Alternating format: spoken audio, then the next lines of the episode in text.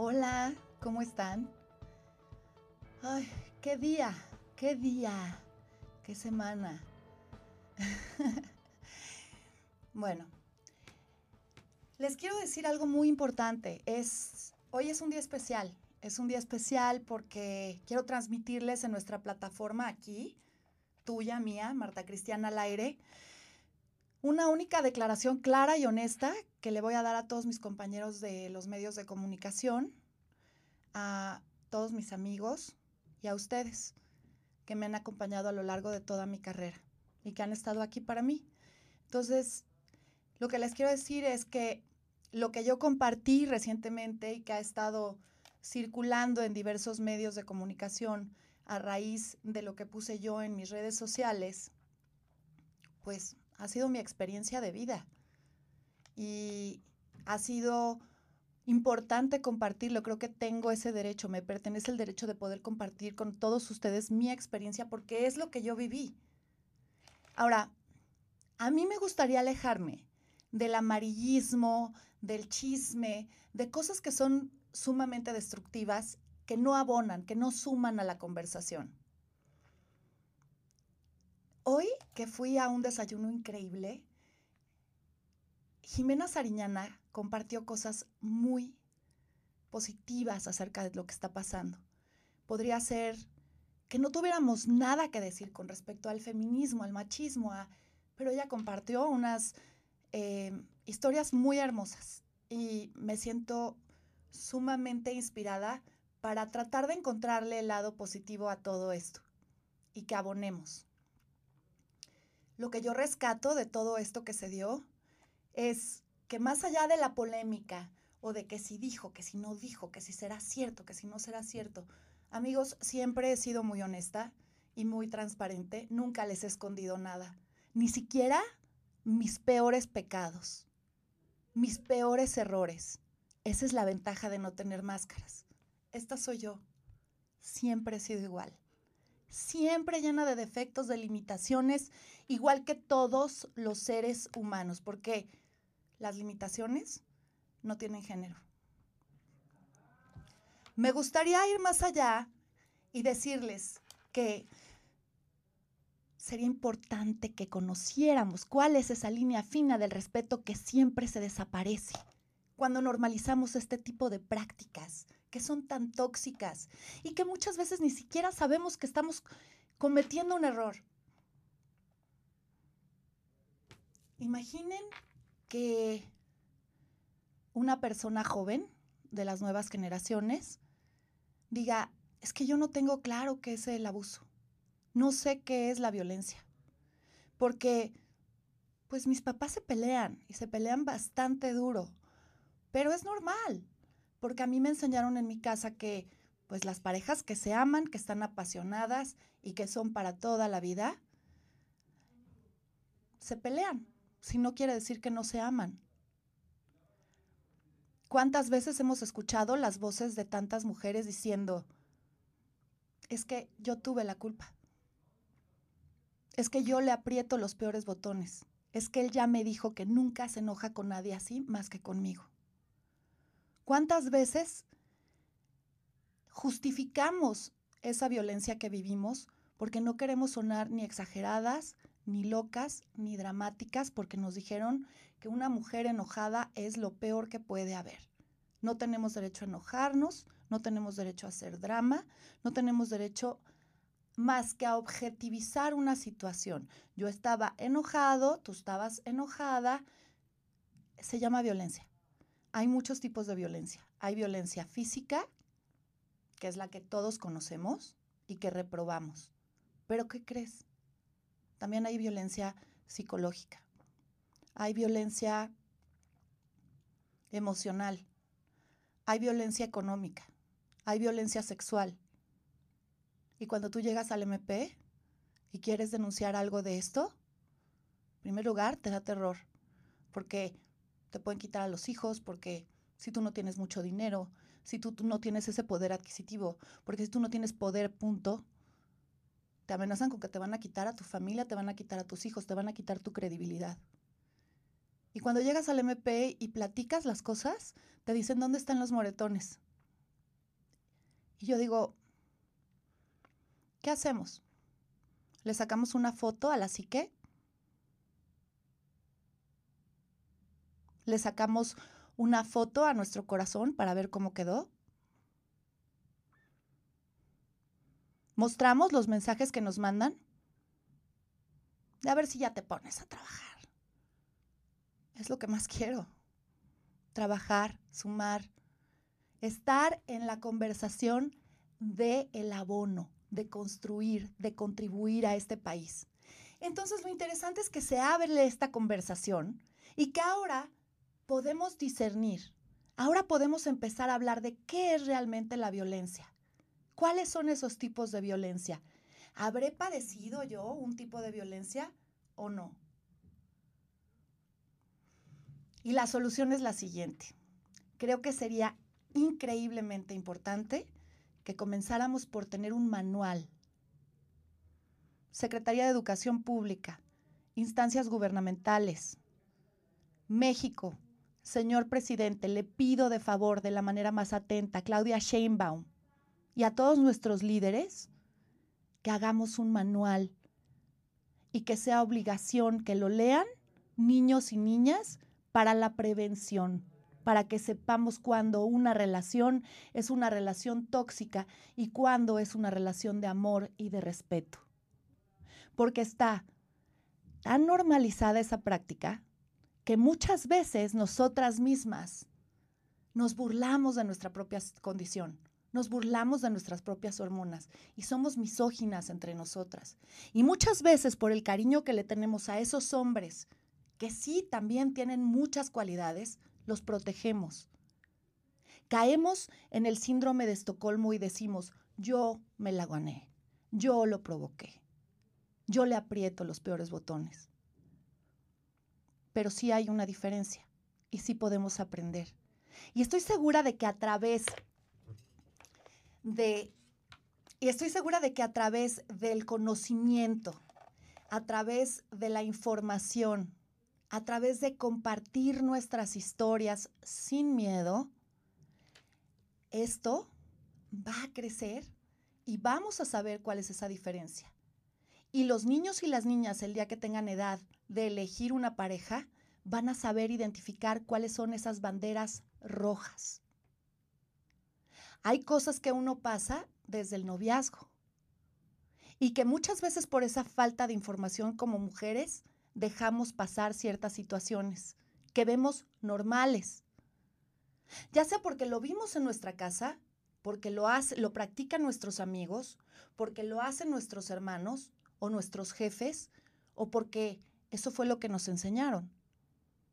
Yo no dudo que haya de verdad la duda. O sea, yo estoy convencida de que no sabemos la diferencia. ¿Tú crees que un hombre como Plácido Domingo va a hacer un daño diciendo, ahora, ahora voy a hacerle un daño a todas estas mujeres? Yo no lo creo, sinceramente.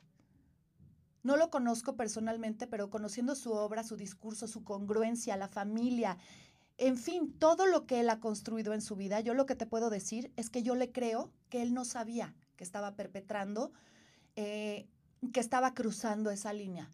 Plácido Domingo es un claro ejemplo de una persona que no sabía porque pertenece a otra generación y porque tenemos un sistema de creencias que hemos normalizado en este país y en todo el mundo, muchas veces en todo el mundo, más en Latinoamérica. ¿Qué pasa?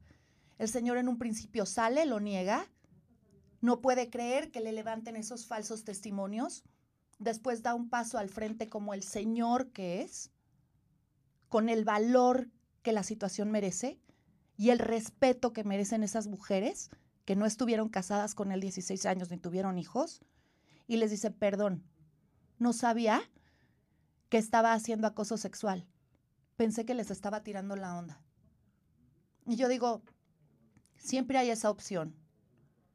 Cinco años después denuncia. Bueno, Guadalupe Loaesa salió y denunció 20 años después. Porque yo, hay cicatrices y hay cosas que no se me quitan de un momento a otro, igual que a ti, igual que a todas las personas que han pasado por una situación similar. Yo tengo mucha suerte. Tengo mucha suerte porque pertenezco a un segmento de personas más preparadas, personas que han tenido más oportunidades educativas, más oportunidades en cuanto a satisfacciones, sueños personales que pueden cumplir, tienen más grados de libertad. Sin embargo, pasa en todos los niveles, en todos los extractos sociales, en todos los extractos socioeconómicos. Pasa. Porque no nos lo enseñaron. No es que seamos malos, no es que seamos unas, unas cacas de persona. No, es que sinceramente no sabemos cuál es la diferencia. Entonces yo los invito para que hagamos ese libro didáctico y lo repartamos en las escuelas y se lo repartamos a los niños de manera gratuita para que puedan tener acceso a la información. Generemos una iniciativa, nosotros como población, mandémosla al Congreso. Hagamos ese manual, el manual del respeto a los humanos, porque no es un tema solamente de género. El respeto es universal. Y a través de la información de lo que es realmente el respeto, es como vamos a aprender a amarnos y a integrarnos como sociedad. Eso es con lo que yo me quedo. Para mí, como última cosa que les quiero decir, porque les preparé esto especialmente, mi objetivo siempre, siempre ha sido poder incentivar, poder verbalizar, poder inspirar, poder abrir los temas y las conversaciones y hablar de lo que no se habla y decir lo que no se dice, porque necesitamos saberlo, lo necesitamos como sociedad, necesitamos esa información, esa educación. Entonces, antes que nada, quiero inspirar a mujeres, a jóvenes, a hombres, porque tengo muchos amigos hombres, y por supuesto, lo más importante de todo, a mis hijos. Quiero a través de este programa, de mis palabras, de mi experiencia personal, seguir inspirando, seguir tocando las conciencias de muchas personas para que tengamos por lo menos la oportunidad de cuestionar esas prácticas y de cuestionarnos. La autocrítica es muy importante y tener el valor de aceptar un error es todavía más valioso. Y yo te invito a ti, mujer, hombre, niño, joven, cuando cometas un error no es el fin del mundo. Todos, todos somos muy limitados. Pero acéptalo y pide una disculpa. Es lo único que sana. Gracias. Y ahora vamos a ir a un pequeño corte porque yo me estoy asando y se podrán imaginar que ha sido un día pesado. Entonces, vamos a ir un pequeño corte y ahorita regresamos con la marcha de mujeres de este fin de semana, este domingo, a la que tuve oportunidad de asistir. Gracias. De verdad, muchas gracias.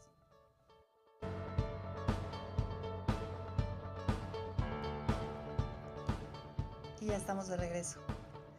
Oigan, pues bueno, el domingo fui a la marcha fue una experiencia, la verdad, este, pues de la que todavía no, no, me recupero. Todavía sigo asimilando emociones y sigo asimilando esta onda como de... Mm, del enojo, de, de todo este sentimiento de dolor profundo, de esta herida que tenemos como país. Está, está fuerte. Y me impresiona mucho que la conversación se centre en redes sociales en cosas que desde mi humilde punto de vista no son tan importantes, que es el tema de los monumentos, el respeto a todos, etcétera. Creo que es bien fácil y bien delicado opinar desde la trinchera del privilegio, cualquiera que sea tu privilegio, ya sea que no te hayan matado a una hija o que no te hayan violado a ti o etcétera. O sea, privilegio es tener un techo, comer, que no te hayan violado, que sigas vivo, que, etc. Hay gente que no tiene ese privilegio. Hay gente que le arrebataron la vida de su hija, que le arrebataron la vida de su madre, o de su hermana, o de su esposa. Y desde ese lugar es bien difícil que hagamos un juicio. Emitir un juicio es de por sí algo rudo, más cuando se tratan de cosas tan personales y tan cercanas al corazón. Entonces decir, qué bárbaras, es que así como quieren que les pongamos atención, hay muchas vertientes en este tema.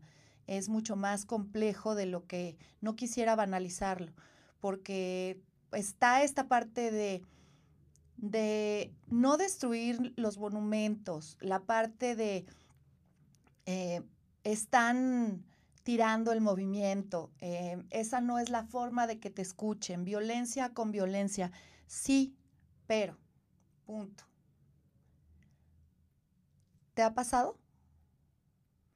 Yo digo, hijo, es que la conversación tenía que, tendría que estar más centrada en las apoyo. Em, no conozco su situación personal, pero me fascina ver que por primera vez, y esto lo digo a título personal, obviamente, me fascina ver que por primera vez somos oposición, que por primera vez se están generando acuerdos. Me gusta ver que a pesar de que en algún momento hubo una postura un poco más, mm, digamos, ¿cómo se podría decir? Como una postura un poco más obtusa en algún sentido. Eh, creo que eventualmente se dieron cuenta que no, no podemos, o sea, bueno, que ellos como gobernantes, o sea, que nuestros gobernantes no pueden seguir dando un discurso que ya no aplica y que no ha generado ningún cambio importante. Creo que es interesantísimo que nos hayan tenido tanto miedo. ¿Cómo es posible que de repente están todas... Entiendo que han cerrado esas... Es, perdón, estoy un poco revuelta el día de hoy porque ya se imagina, pero entiendo que estén como todas las arterias cerradas para llegar al Zócalo y que en otras ocasiones se haya hecho. Yo he ido a otras marchas y no me ha tocado que cierren todas las vías. El hecho de que sean mujeres las que estén ahí significa que, eh, que cuéntame, em, que porque son mujeres es, nos va a dar menos miedo o si nos pueden pegar. Hay una serie de, de interpretaciones que podríamos hacer con respecto a todo lo que tiene que ver con la seguridad y cómo resguardaron nuestros monumentos y estos eh, edificios importantes, arquitecturas, este, ventanas, eh, paradas de metrobús, etcétera. Lo entiendo muy bien, pero también entiendan que si este es el país de no pasa nada, como decía Vargas Llosa, y por fin sí está pasando algo, pues entonces, por más contraintuitivo que sea, la violencia sí está sirviendo. Y yo lo que he dicho antes es, esta es una gran oportunidad para que sea una revolución, pero una revolución en términos de sociedad. Este, creo que la conversación se tiene, se pueden hacer para allá, perdón, es que cuando se mueven y así es que están en la cabina o se sientan o lo que sea, porque si no, perdón, me, me, distraigo muchísimo, una disculpa. Gracias. Em, entonces les decía que la conversación se tiene que centrar en darnos cuenta que sí se están generando acuerdos y que sí estamos llegando a algo por primera vez. Que esta es una gran oportunidad para que sea la primavera mexicana. Eh, por supuesto, de preferencia de la manera más pacífica posible, pero ¿qué pasa si todos estos años que nos llevan matando de a 10 por día o de 10 y media por día, eh, no se ha hecho absolutamente nada? Yo creo que estamos ante una muy buena oportunidad. Para mí la palabra crisis es sinónimo de oportunidad. Estamos delante de una crisis humanitaria fuerte, importante, eh, y creo que es una extraordinaria oportunidad para que por primera vez en la historia de este país se haga algo al respecto de un tema que es tan álgido, tan frágil, que nos vulnera tanto como sociedad. Entonces ahí está esa oportunidad, está buena, está muy buena y espero que la tomen. Me llamó mucho la atención em, que por primera vez fue un segmento de la sociedad que son gente muy, muy fresa, que jamás en la vida habían ido a una marcha, que nunca eh, se habían enfrentado a una situación en la que tuvieran la necesidad imperativa de salir y gritar y sumarse y ser empáticas. Y por más que tengamos condiciones completamente distintas en todos los, en, todos los campos, em, pues lo que nos une es esa impaciencia, ese dolor, esas ganas de cambiar las cosas de raíz. Eso está increíble y es muy rescatable y me, me fascina quedarme con esa, con esa idea de que nos hermanamos, de que si hubo sororidad, ya sé que es una palabra de la que hemos abusado últimamente, pero tampoco hay tantos sinónimos, entiéndanos. Sororidad es algo hermoso y, y eso fue lo que yo sentí. También vi un México muy dividido y también como una especie de inconsciencia muy fuerte porque vas caminando en la calle y se voltea una persona elegantísima y me dice, oye, ¿esto es reforma? Y yo digo, no es mala onda, pero ese es México. O sea, esos son los contrastes y, y, la inconsciencia en la que vivimos, precisamente porque está tan polarizado el tema de los privilegios y la pobreza en este país. Entonces, pues eso, me gustó muchísimo. Yo fui brincando de un contingente al otro. Originalmente iba con unas amigas mías que amo con locura, que son más chavitas, son millennials, este, son chavas que están muy enteradas, que son que están en el tema, que están en la lucha, que siempre han estado adheridas a este movimiento de diferentes formas, siempre de una manera creativa, amorosa, hacen cosas en el huerto verde, hacen eh, happenings con ojos de Dios, hacen meditaciones increíbles, hacen temazcales. Es un grupo de mujeres de verdad este, de la que yo me siento muy honrada de formar parte, que me hayan, que me hayan hecho el, el honor de, de, incluirme primero porque pues es un mundo de diferencia, soy otra generación y porque además no sabía en un principio muy bien cómo podía yo sumar, ¿no?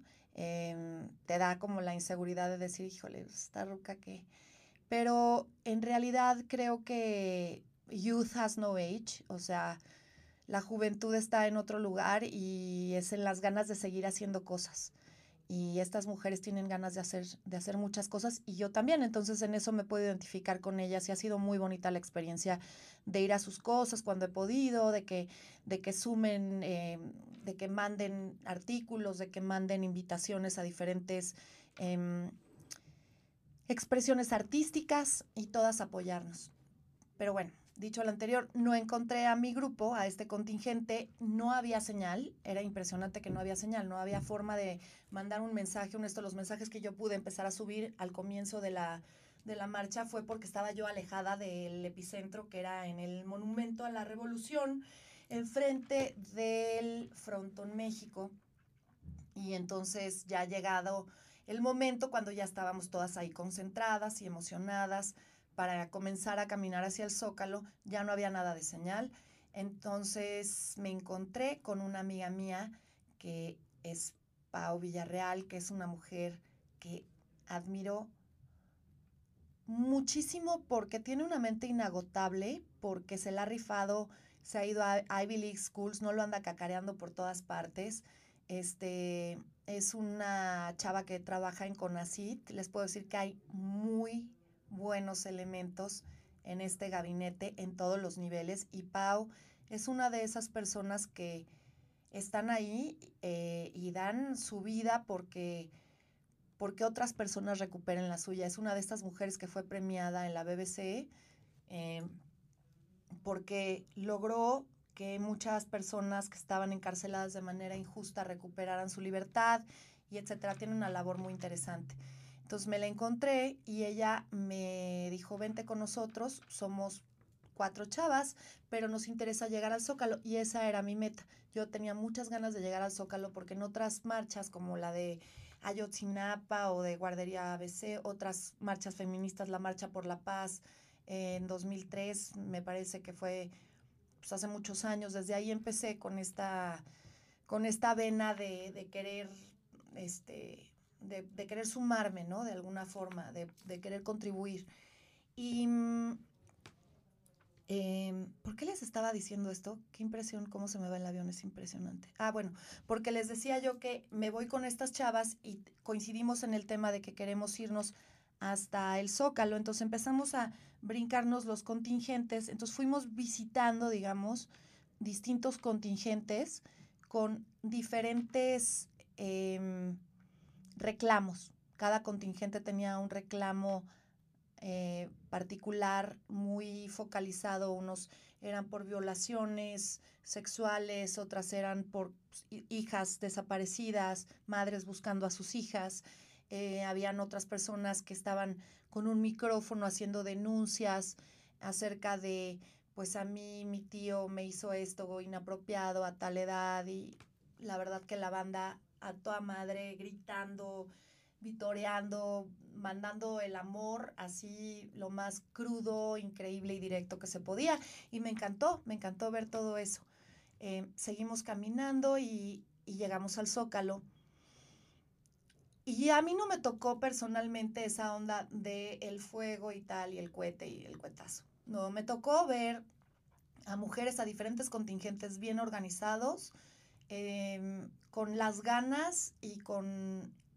¿Saben qué? Lo que, lo que me gustó fue diferentes formas de ver la vida, filosofías, extractos sociales, incluso partidos políticos, pero todas con ganas de darle el beneficio de la duda a nuestro presidente y dando el beneficio de la duda porque queremos que México avance, porque no nos interesa quién esté a la cabeza de todo esto, sino que nos saquen del atolladero. Y eso me gustó, me gustó mucho. Em, eso es con lo que yo me quedo. No sé qué más decirles acerca de eso que no se haya dicho ya antes y gente además millones de veces más inteligente que yo, pero les quería contar mi experiencia. Qué raro si no. Les quiero leer una pequeña cosa, creo que es una analogía muy bonita de la magia, porque ya saben que a mí me fascina el temazo de la magia. Antes de que nos vayamos a un corte comercial, se los voy a decir en inglés. Em, ha sido un día en donde empecé a las 6 de la mañana con eh, el desayuno de las 104 mujeres líderes de México, que me hizo favor de invitarme el Universal, mi adorada Cheli Garza, los señores eh, Perla y su esposo, eh, su hijita tan echada para adelante, tan sociable, buena onda. La verdad es que la pasé muy, muy bien y me tocó junto a mujeres que, junto a la chef, eh, Paola, lo máximo, Vi a muchas chavas que me caen muy bien, otras que no, que no conozco, pero que me caen muy bien de todas maneras, eh, gente que admiro, que respeto y para mí fue un honor que me hayan invitado, pero sí, ha sido un día bastante largo, entonces no he tenido tiempo de hacerles la, em, la ¿cómo se llama eso? ¿Cuándo qué? Cuando del inglés al español, cuando... ¿Qué tal? O sea, ¿qué tal le tengo quemados ya los sesos? Está muy cabrón esto, está muy cabrón. ALB. Traducción. The sun was shining on the sea, shining with all his might. He did his very best to make the billows smooth and bright, and this was odd because it was the middle of the night. Como a la mitad de la noche podemos sentir que hay un rayo de sol porque lo hay, porque la magia existe. Gracias. Ahorita regreso con todos ustedes.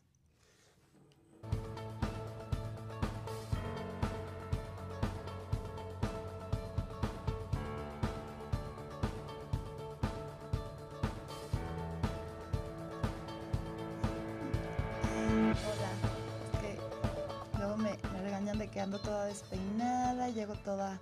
Bueno, aquí tengo sus comentarios, gracias. A ver. Entonces dice, gracias por tener la valentía de hablarlo y por tus palabras tan acertadas, bendiciones, gracias. Y como esos varios, se los súper, súper agradezco. Eh, es un tema mucho más grande que yo, no es acerca de mí, es acerca de un movimiento y es acerca de crímenes de lesa humanidad que comienzan por pequeñas acciones que podemos corregir de origen y que eso es lo que me parece que es muy rescatable, ¿no? O sea, el origen es justamente que vimos en nuestra casa, hablando de lo de Plácido Domingo, me dicen, em, sí, pero la ignorancia no te exime de tu mal, hablando de Plácido Domingo. Bueno, sí, de acuerdo, pero es el origen de todo, la desinformación y el ejemplo que recibiste en tu casa y las cosas que para ti no se te hacen graves y luego darte cuenta que despertaste en el siglo XXI y que las cosas han cambiado, que la conversación ha avanzado, que, pues, a ver, tampoco hace tanto que empezamos a votar, fue en los 20. ¿Captan? Sí hemos avanzado bastante, que todavía hay mucho camino por recorrer, sin duda, y así lo vamos a seguir y no vamos a parar. Que les gustó mi, la frase, youth has no age. Pues es la verdad. Ahora, ¿qué nos toca decir a las viejitas? Youth has no age. Pero es que la verdad no es que yo me haga la joven, sino que realmente sí tengo varios habitantes adentro de mí. Y uno de ellos es un habitante que se llama Patana, que tiene como siete años. Exactamente. Este, ay, qué lindas que me dicen, traducción, traducción, de que se me fue la palabra, es que no tenía la computadora acá. Bueno, ahí les va.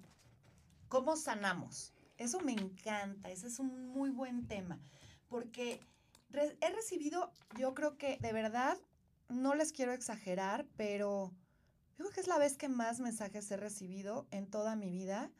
Este, en algún momento tuve una página, fíjense, eso no se los había platicado. Antes de que Gwyneth Paltrow nos pusiera a todos esa, pauta, esa pauta con Goop, con su página de Goop, que por cierto, véanla, sí es, sí es elitista y obviamente son cosas muy caras y todo, pero tiene unos artículos increíbles con gente que está a la vanguardia de lo que es la alimentación y que va y que va desmitificando varias cosas que nos han enseñado que valen mucho la pena. En el 2006 yo tenía una página que se llamaba MC al cuadrado, que según yo era una revista virtual a donde ciertas amigas me hacían favor de escribirme artículos, yo también escribía el artículo, teníamos una sección de moda donde mis amigos me hacían shootings, además teníamos la tiendita y podías comprar las cosas, no con PayPal, pero me mandabas un mail, me dabas tu dirección, pues sí, arcaico, o sea, te estoy hablando de 2006, cuando no existía nada de esto, nadie me entendió, yo creo que no lo supe aterrizar bien. También tuve una tienda de cosas de segunda mano y no lo hice online, lo hice en físico y tampoco lo supe aterrizar. Y creo que para poder aprender y para poder sacarla del parque como entrepreneur, como emprendedor, en, el segmento del emprendedurismo, o sea, como emprendedora, creo que es importante que eches a perder ciertas veces y que vayas aprendiendo de esa experiencia. Y así pasó. Eh, entonces después viene Goop y y nos enseñan varias cosas y nos dicen eh, ahora a través de las redes y a través de todo, eh, lo que están pensando en tiempo real y antes no se podía eso, a pesar de que sí me escribían mucho y tengo todos los mails de todas las personas que me mandaron en ese entonces, no sé cómo me pelaron y cómo entendieron lo que estaba yo tratando de hacer, pero tengo muchos de esos mensajes. Y también ah, en diferentes etapas de mi carrera, por diferentes razones de sucesos que han habido en mi vida, me han escrito mucho hoy más que nunca. Y lo que me ponen es, ok, vamos más allá. Ya pasamos por una situación muy delicada, muy dolorosa, este, los niños se vieron afectados, bla, bla, bla. ¿Cómo hacemos para sanar? Yo les puedo decir, les puedo decir lo que hice esta semana. Em, como creo en la magia, y me consta que existe, ya lo saben, ya se los he dicho antes, han habido ángeles de la guarda estos días y han sido hombres. Fíjense qué bonito. O sea, he tenido la energía femenina y la energía masculina que me ha contenido. El domingo terminó yéndose a dormir una amiga mía a la casa. Fue hermoso despertar y poder desayunar y bla, bla, bla. Yo pijama parties no hacía en mi casa, pero ni de chiquita, porque no me daban permiso y a mi papá no le gustaba que mis amigas se quedaran a dormir en mi casa. Y fue una especie de pijama party, en el sentido de que pues fue lindo podernos, ja, ja, ja, morirnos de las carcajadas, contarnos historias, llorar amargamente y dormirnos eh, como si tuviéramos lit 14 años. Fue una delicia. Y luego, además de eso, hay personas que he conocido a través de, a través de las redes y con las que he conectado. Em, que no me han tratado de tirar la onda, que no me han tratado de invitarme a salir, que no tienen ningún interés de por medio, ningún interés ulterior, yo le llamaría ulterior, más allá de te estoy vibrando de esta forma. Por ejemplo, uno de ellos es Alfonso, que lo traje acá. ¿Se acuerdan de Alfonso, nuestro amigo, el de Los Ángeles? Bueno, Alfonso me mandó una oración hermosa, me mandó parte de, de un libro del Kibalión para poder seguirme entrenando en la filosofía hermética de Hermes Trismegisto, que ya les dije que de ahí sale el secreto y de aquí, de ahí se conecta la cábala y tiene mucho que ver con el Tao Te Ching y con toda esta filosofía que tiene más de dos mil años y que pues es de sabios, digamos, y de ahí proviene la magia, de ahí provienen las conexiones espirituales, de ahí eh, provienen las diosidades, cada quien tiene un nombre distinto. proviene de la filosofía hermética Egipto, antes que nada y que nadie. Em, dicen que era el maestro de Abraham, estamos hablando de la Biblia. Entonces, bueno, mm, conectándome ahí, quién sabe qué pasó, que Alfonso me manda eso, yo sin decir nada me imagino que por el escándalo que se fue armando y lo que sea. Otro amigo mío que se llama Panda, que tiene una productora de cine y hace unos documentales increíbles, también me empezó a mandar información como de cosas que a él le han servido, de cosas que él tiene muy estudiadas, eh, porque tiene un maestro espiritual, y me hizo hacer este ejercicio que se los voy a compartir.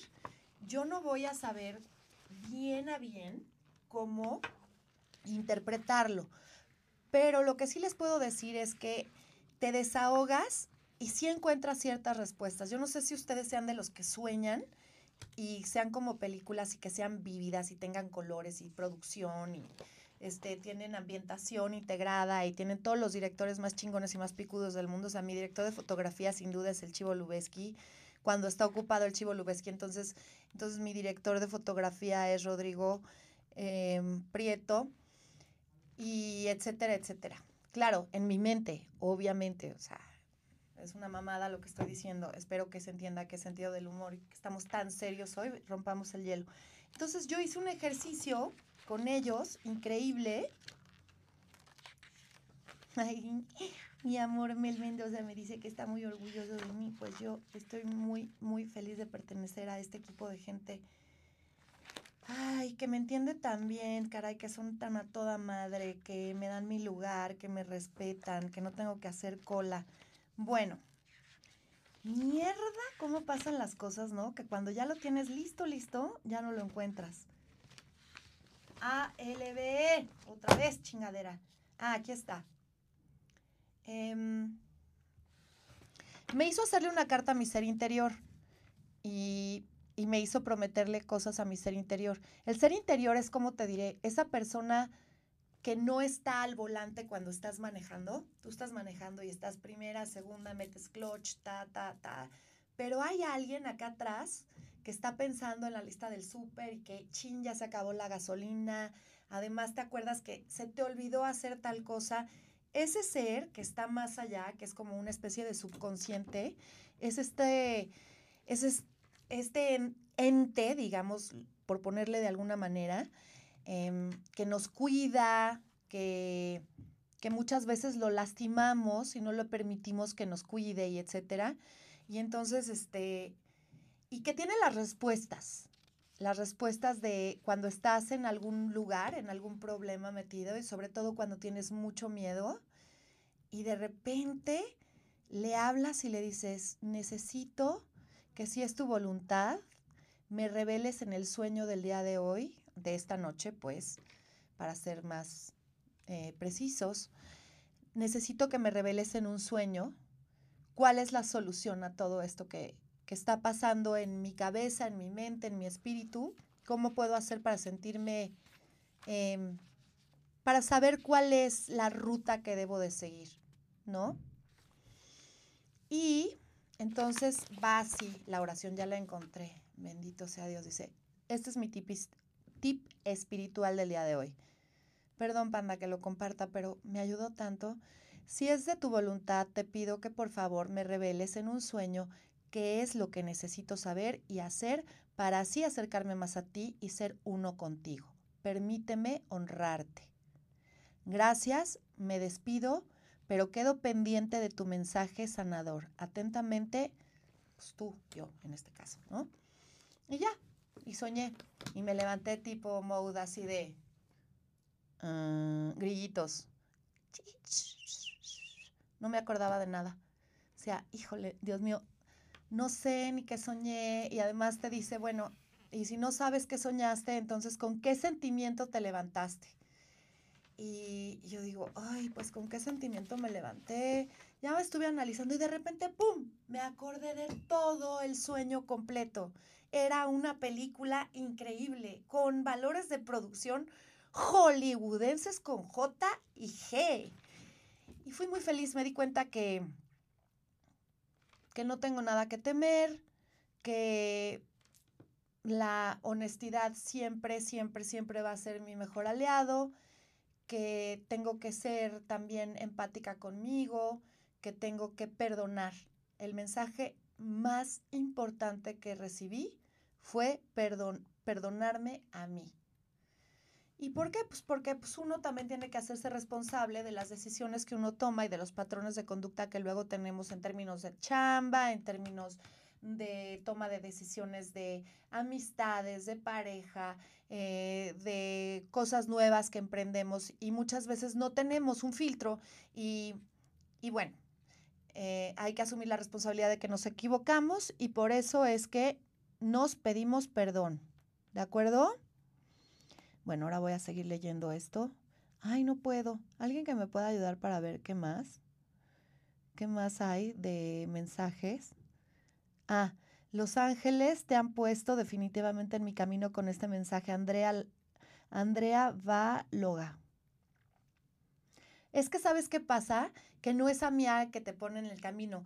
¿Nunca les ha pasado que de repente van en el coche y traen algo en la cabeza y no saben bien, es una inquietud y leen un letrero o pasa algo en el radio y, encuentras y dices, chin, eso era. Eso era lo que necesitaba escuchar. Lo que pasa es que los ángeles o, esas protecciones que tenemos del más allá se comunican con nosotros a través de otras personas. Y, yo en realidad lo único que soy es una herramienta, es un canal de comunicación porque alguien muy importante para ti te quería decir algo. ¿Ya me captan? A ver, ¿qué más? Em, ay, no, es que no, no, no, no, todavía no. Creo que voy a tener que traer mi iPad porque no sé. Ah, aquí están. Eh, Gracias. Bueno, ya, no, no voy a leer los guayabazos porque me da muchísima pena, ¿no? Pero se los agradezco. Muchas gracias por todos los mensajes que me mandan. Esa es, ese es una. Entonces, ya que te despiertas y, es, y ves lo que soñaste, lo escribes. Escribes todo ese sueño. Y ahí entre líneas te vas a dar cuenta de qué es lo que necesitas, de en qué te tienes que concentrar, em, qué tienes que sanar, qué tienes que curar, poco a poco. Em, y aquí está. Dice, al despertar, escribes lo que soñaste, lo que recuerdes, incluyendo emociones o sentimientos, en cuanto te despiertes. Si no hay sueño o recuerdo, apuntar tu sensación. Eso estuvo cabrón. Para mí fue un ejercicio muy lindo. También tuve amigos que me mandaron música, amigas que me mandaron artículos, eh, gente que me encontré hoy que ni siquiera sabía que, a ver, ni que sabían que yo existía en primer lugar, en segundo lugar, gente que no sabía si les caía bien, si no les caía bien, no sé, pero se acercaron muchas mujeres lindísimas, la neta, que no tenían ni por qué, porque no es como que vayan a ganar nada de, oye, se acercaron y me dieron abrazos y me dijeron cosas súper lindas y la verdad estoy muy agradecida con todas ustedes. Les voy a pasar un tip de belleza porque me lo han pedido mucho, entonces tengo ganas de dárselos. Hay una crema que yo he hecho varias veces, no les estoy diciendo que lo haga diario desde hace 20 años, pero hubo una época en la vida en la que cuando estaba recién casada no teníamos mucho income y teníamos que dar regalos pues a toda la familia, a la gente que queríamos, a los amigos, etcétera, y muchas veces también hasta gente de la oficina y así. Entonces yo, digamos que mi aportación era ir a la droguería París, comprar ciertos ingredientes. Yo tengo un, un libro que era de mi abuela, que ahora me pertenece, que tiene muchos años y trae muchas recetas. Entonces hacía cremas para la cara. Yo tuve un problema de acné muy cabrón, palabras mayores, en una época en donde la fotografía era análoga, imagínate. Entonces no me podían hacer Photoshop, eso no existía. Entonces rápido les voy a dar porque ya me están diciendo que me tengo que ir, pero bueno. Entonces yo hacía estas cremas, eh, había ido con varias dermatólogas y dermatólogos, etcétera, para que me dijeran cómo podía hacer para quitarme los granos y nadie le, nadie le atinó. Empecé a leer mucho acerca de eso más con libros, porque antes pues no había internet, o sea, sí soy una viejita, no había internet, ya para que se emocionen, por favor, todas las chavas que me... No hay, no hay tantas, pero hay dos chavas, hay, hay unas chavas que me dicen, no, ya mucha honra, tu medio siglo, y yo digo, no, claro, o sea, el hecho de que yo tenga voz de niña pendeja y cara de, de que no tengo 50 años, digo, también por el voto, lo que tú quieras, tiene que ver mucho con el hecho de, de la actitud, de cómo yo me siento adentro de mi cabeza y no es a propósito, es así este, sé que tengo cierta edad, o sea, sé que tengo 50 años y me encanta y me fascina saber que tengo cuatro hijos maravillosos y que tengo un nieto que es lo máximo, el ser de luz más positivo, más increíblemente feliz y bailador que pueda existir, pero de todas maneras, pues me siento fresca, ni modo. Entonces hacía yo mis cremas y, y las regalaba y hacía también jabones y hacía shampoos, también hice lociones, eh, les ponía miel, les ponía muchos ingredientes, todos naturales. Obviamente todo tiene una fecha de caducidad mucho más cercana porque pues no tiene conservadores, no tiene químicos.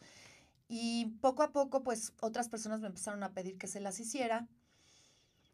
Y la verdad es que lo dejé de hacer porque encontré una crema que me empecé a poner al principio, o sea, una receta que me dieron de abuelita tal cual, que no me sacaba granos y era que yo pongo en un, en un atomizador, de esos donde les puedes hacer...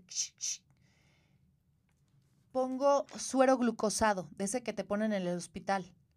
Y ese suero glucosado me lo ando poniendo a, lo largo del día o lo tengo en el refrigerador en mi casa metido para que esté congelado. Entonces cuando estoy muy hinchada, que ya han visto en mis stories, es que se ríen de mí, porque la neta sí está cagado que amanezco como un sapito a veces. Este, entonces me, pongo el suero glucosado y puede ser cualquier crema, ¿saben? Lo importante es que sea una crema que tenga mucho emoliente, que sea mucho emoliente, que no sea como crema de, de esa como para cuerpo, no sé, ¿me entienden cuál es esa consistencia? Que sí te queda como grasosa la cara, como justo como no quieres andar enfrente de alguien que te gusta, así te tiene que quedar la cara. Entonces te pones te pones el suero glucosado, luego te pones una, una crema muy grasosa, no importa que cueste 20 pesos o 200 pesos, y luego ya te vuelves a poner otra capa de suero glucosado y te vas a dormir hasta que la cara esté completamente seca. Hágalo, les va a gustar mucho. Yo estoy preparando mi propia crema, tengo que decirlo porque es algo que creo firmemente que les va a cambiar la vida a muchas personas como me la cambió a mí. Ahora ya existe el Photoshop pero antes, cuando no había nada de eso, yo solita me quité el acné. Esa es la mera verdad. De verdad que sí. Bueno, me tengo que despedir de ustedes. Ha sido un reverendo orgasmo de placer intelectual y una verborrea espantosa. Estoy agotada y ya me trajeron una copa de vino y lo único que les puedo decir es salud por nosotras, salud por ti que saliste a la calle y que te uniste a un movimiento tan importante que hicimos historia. Salud porque se van a dar esos cambios. Salud porque nos escucharon. Salud, señor presidente, por habernos escuchado. Salud, Claudia Sheinbaum, por habernos escuchado. Salud, secretaria de Relaciones Exteriores, que hoy habló tan hermoso. Salud, Jimena Sariñana, que me tocaste el corazón y que me dejaste en lágrimas de oír la parte positiva de tu historia y todas son mujeres que me inspiran y a las que respeto y podemos disentir y puedo tener distintas posturas políticas y distintas eh, posturas en términos de, de filosofía de vida, pero disentir en armonía y disentir con amor. Salud.